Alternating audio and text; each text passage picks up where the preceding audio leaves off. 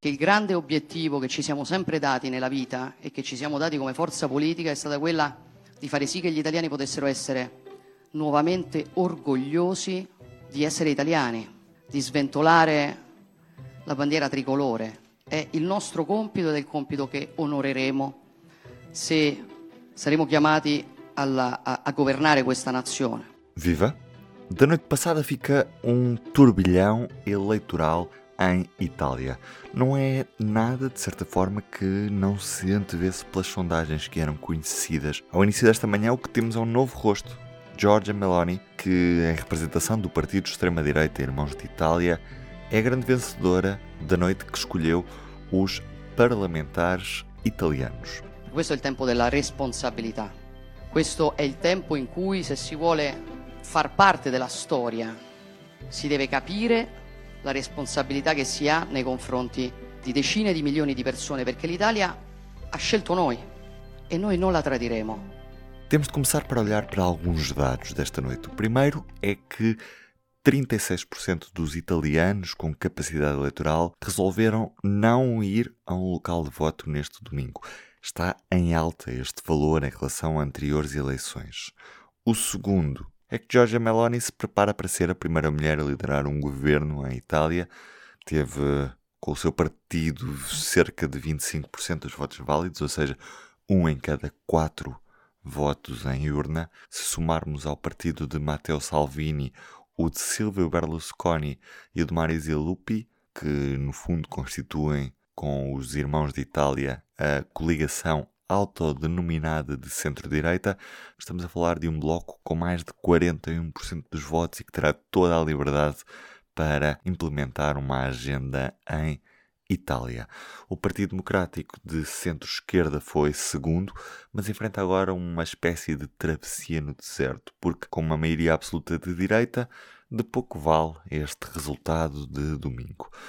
Com a extrema-direita a conquistar a terceira maior economia da União Europeia, o diretor do público analisa neste P24 o que é que falhou neste país para o resultado desta noite ter sido possível? Bom, falhou muita coisa. A estabilidade, eh, falhou previsibilidade, falhou a noção de que a democracia era capaz de responder a anseios básicos da população, entre os quais o da segurança.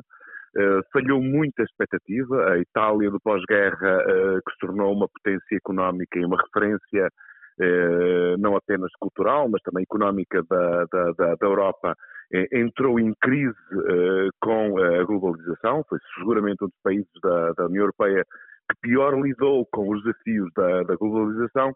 E, portanto, os problemas foram-se agravando, as crises migratórias impactaram com uma intensidade particularmente forte nas noções de segurança, de, nas noções de identidade, eh, e, eh, perante todos esses problemas, eh, é o crescimento da extrema-direita surgiu de uma forma praticamente natural. Aquilo que nós estamos hoje a registrar, com o resultado das eleições, destas eleições legislativas, não é nada que seja particularmente novo. Portanto, é, aliás, se nós virmos a forma como a União Europeia, como a maior parte dos observadores internacionais estão a olhar, estão a reagir a esta, a esta confirmação da vitória dos uh, irmãos de Itália, do nós podemos ficar espantados como é que, uh, quando a extrema-direita chega ao governo com esta força uh, de um país que é fundador da União Europeia, nós podemos ficar um bocadinho perplexos, ou seja, está a ser visto com uma uh, espantosa e surpreendente e, diria eu também, assustadora normalidade. Uhum. Mas tendo em conta o próprio peso da Itália dentro do, do contexto europeu, esta força que, que, o país tem, há razões para alarme no que toca ao, ao próprio projeto europeu? Se tivermos um, um, um governo de extrema-direita dentro da, da União Europeia, num país que tem um peso tão elevado como a Itália tem? Bom,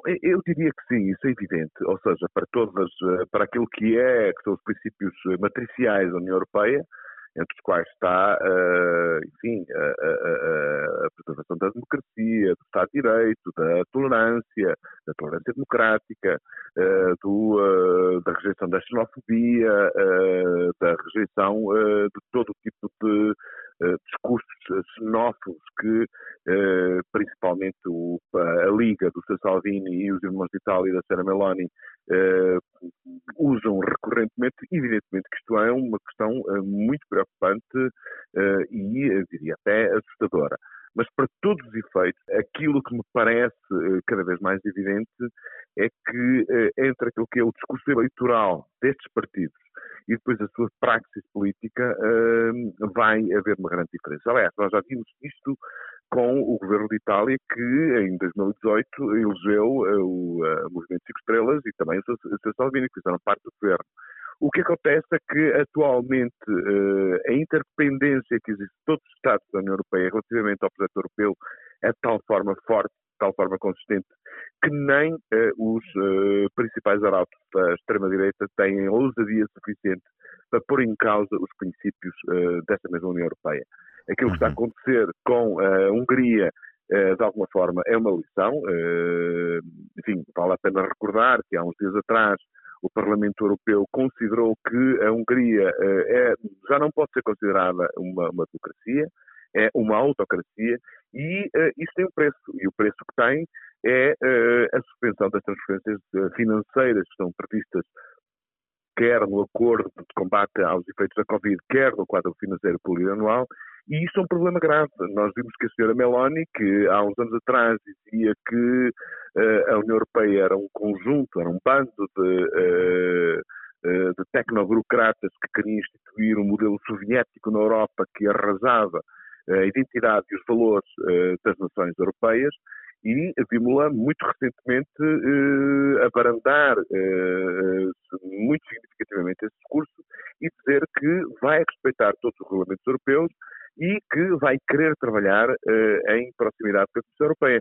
E nós sabemos porque a Itália, com os problemas económicos gravíssimos que tem, com uma dívida pública uh, muito uh, preocupante, não pode dispensar, por exemplo, dos 191,5 mil milhões de euros que estão inscritos no seu programa, no seu programa de recuperação e resiliência. Portanto, o discurso de extrema-direita fica muito mitigado quando estes, estes seus defensores chegam ao poder. E, portanto, eu acho que isso vai, vai, vai da mesma forma acontecer. O que não quer dizer, não estou a desvalorizar de forma alguma, que isto é uma coisa muito preocupante e assustadora. Mas não sentes que há riscos, por exemplo, no que toca à própria unidade da União Europeia na resposta ao que está a passar na Ucrânia, à crise energética que também que temos pela frente neste inverno? Não pode haver esse risco de termos uma Itália completamente dissonante com o discurso que até agora tem sido de unanimidade entre os vários Estados-membros da União? Não, não parece, não parece. Isso é um risco principalmente para a coligação que uh, hoje, uh, sim, de acordo com todas as sondagens, vai ser eleita. Porque uh, a senhora Maloney nunca pôs em causa as sanções, nem o apoio à Ucrânia, embora lá está, ela uh, tem um discurso de simpatia com, por exemplo, o seu Viktor Orban, da Hungria, mas uh, nunca pôs em causa aquilo que é a coesão e a unidade europeia relativamente à Ucrânia. Quem impõe é, uh, é, é, o seu Salvini e também, de alguma forma, Berlusconi. Mas isto faz parte de uma certa ecologia de valores nacionalistas que tendem a olhar para aquilo que é o efeito imediato que preocupa as pessoas, isto nota-se perfeitamente naquela declaração de, de Matteo Salvini, quando ele diz que as sanções estão a pôr a Itália de joelhos uh, perante aquilo que, é, que são os efeitos da crise, mas eu não acredito que a Sra. Meloni vá pôr em causa essa, essa, essa, essa, esse espírito de união que existe na União Europeia, porque sabe uh, que, isto, que isto tem um preço. Finalmente, com a chegada ao poder da Comissão Europeia da, de Ursula von der Leyen, aquilo que são uh, os tratados uh, e uh, os custos que a sua violação implica entraram na ordem do dia. Portanto, não se pode estar com o pé dentro para aquilo que é o melhor da União Europeia e depois com o outro pé fora, pondo em causa aquilo que são os seus princípios fundamentais. E parece-me que a extrema-direita europeia, neste caso concreto a extrema-direita italiana, percebeu isso de uma forma muito límpida e, acredito eu, vai agir em conformidade. Agora, dentro dos três membros, do, do, do, dos três parceiros da coligação, aí sim admito que possa haver uh, muita discordância, muita tensão, muita conflitualidade e é por isso que nós temos vários analistas a dizer que a duração desta coligação uh, não uh, é de todo auspiciada. Muito obrigado, Manuel. E hoje, antes de me despedir, um dado. Passa um ano das eleições autárquicas de 2021 Principal surpresa, estamos recordados, passou-se na cidade de Lisboa, com a vitória eleitoral de Carlos Moedas. Em relação ao resto do país, a grande vitória eleitoral esteve com o Partido Socialista, que elegeu presidentes em 148 autarquias deste país. Eu sou o Ruben Martins, do P24. É tudo por hoje. Até amanhã.